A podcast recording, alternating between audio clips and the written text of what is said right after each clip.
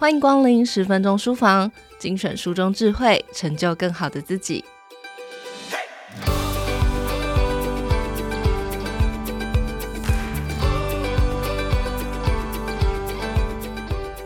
随着新的一年到来，我们迎来了一个全新的开始与契机，这是树立新目标、追求更好自己的时刻。然而，面对繁忙的现代生活节奏，我们常常感到时间不够用，在年末的时候才发现当初设立的目标好像一件都没有完成，而感叹自己是心有余而力不足啊！但真的是自己做不到吗？其实，只要我们有效地运用与管理时间，培养我们的执行力与习惯，就可以一点一点用时间的累积来实现我们的梦想与目标。怡辰老师的《高效时间管理课》一书。不仅仅是针对时间的管理与应用，更是一次重新认识自己的深刻思考。怡晨老师用他丰富的人生经验，为我们提供了一个全新的时间管理视角，引领我们进入一个更有条理、更有效率的生活轨道。对怡晨老师来说，时间管理的重点并不在短时间能做多少事，也不着重在高效上。而是人生管理、意念管理、情绪管理、资源管理等多种管理技巧的集大成。在新的一年里，我们都希望能够取得更多的成就，达成更多的梦想。然而，这一切的开始需要一个明确而实用的时间管理策略。更正确的来说，是自我管理的策略。这本书不仅提供了实用的时间规划工具，更蕴含着怡辰老师自身故事所带来的深刻启示。借由这场学习之旅，让我们重新定义时间的价值，创造一个更加充实丰盛的人生。接下来，就让我们一起听听书中的精选内容吧。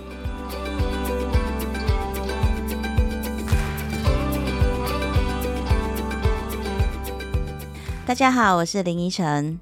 松下幸之助曾说：“登峰造极的成就呢，源自于自律，而有规律的一个目标，主动采取行动。”坚持一天，再坚持一天，又坚持一天，直到成为习惯。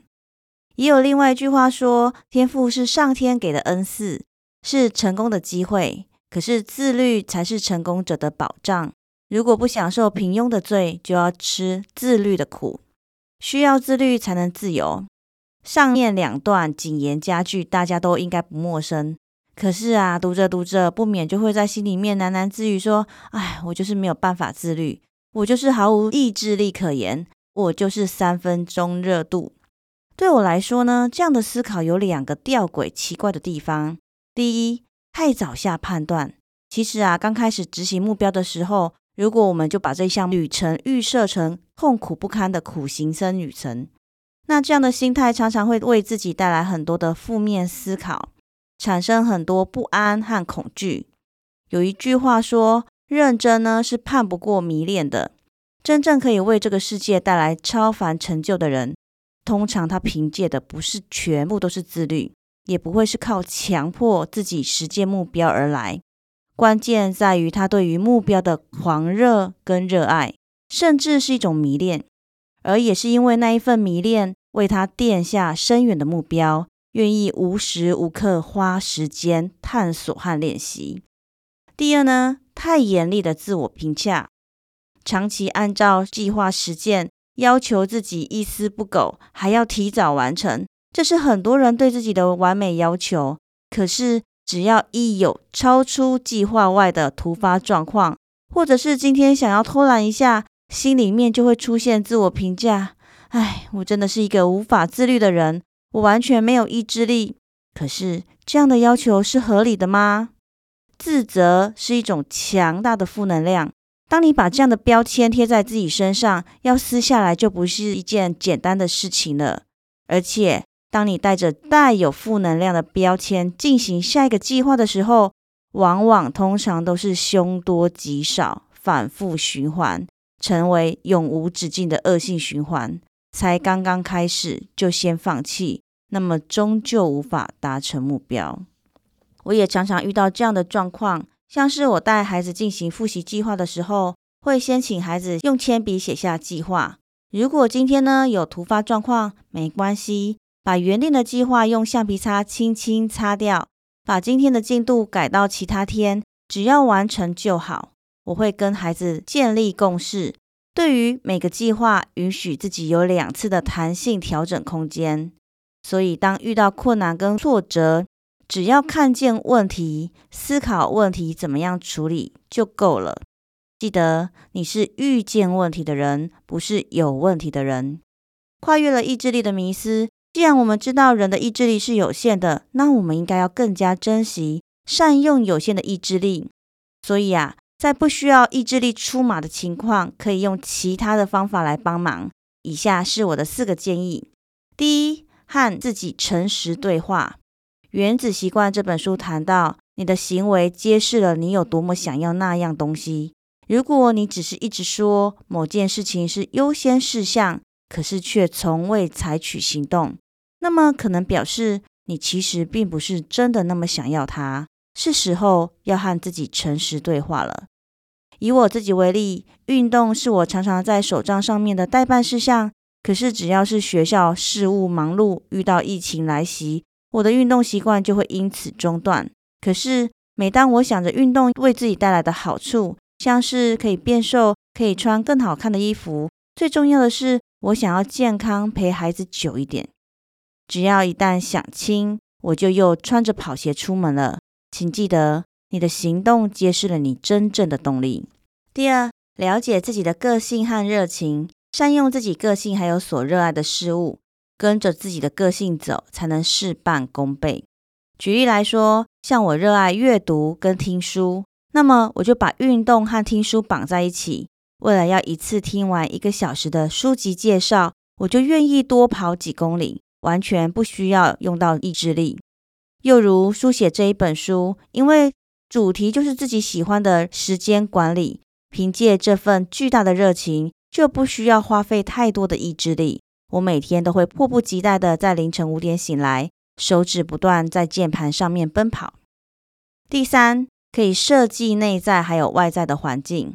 环境入人之身，其实啊，设置良好的环境就可以减少意志力支出。例如，孩子对阅读兴趣缺缺，没有建立起阅读习惯，那么不妨就让我们家里处处有书，而且经常更换。当孩子走着、坐着，随处都可以拿到书，那么就可以自然而然形成阅读习惯。运动其实也不是靠强迫而来的习惯。其实只要身边常常看到瑜伽垫、跳绳、跑鞋，简单的几分钟就可以做几个伸展或者是有氧运动。看到这些运动用具，还可以提醒自己。另外，心理的环境也很重要。每个人都是自己五个好朋友的总和，近朱者赤，近墨者黑。我的脸书朋友大部分都有运动习惯，有的人练习铁人三项。有的人每天晨泳，还有人定期上健身房重训。所以，每当我每天滑滑手机，都是加深自己对运动的信念。即使停了一阵子，马上又有理由可以重新开始。第四，善用他律带来的帮助。其实啊，他律不竟然都是负面的，有时候也是一个好方法。就像前面说的，我们不需要苛责自己不够自律。没有意志力的人其实是人之常情，因为我们大脑的设计总是希望可以节省能量，所以不妨有时候就靠靠他律吧。像是国外呢，有很多的公司就提供付费服务，需要顾客先付一笔钱，达成目标之后才能把钱拿回来。这就是一种利用他律来增强自己意志力的方式。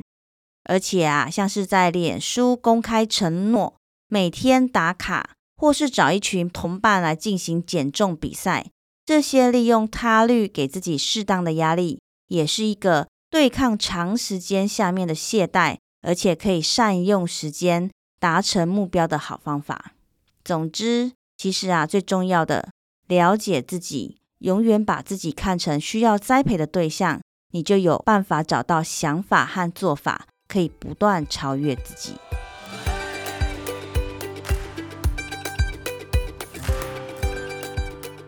以上内容出自怡辰老师的高效时间管理课《心态概念工具，打造恒毅力的人生复利心法》这本书，作者为林怡晨，由亲子天下出版。欢迎前往亲子天下 Podcast 好书专卖店，把这本书带回家。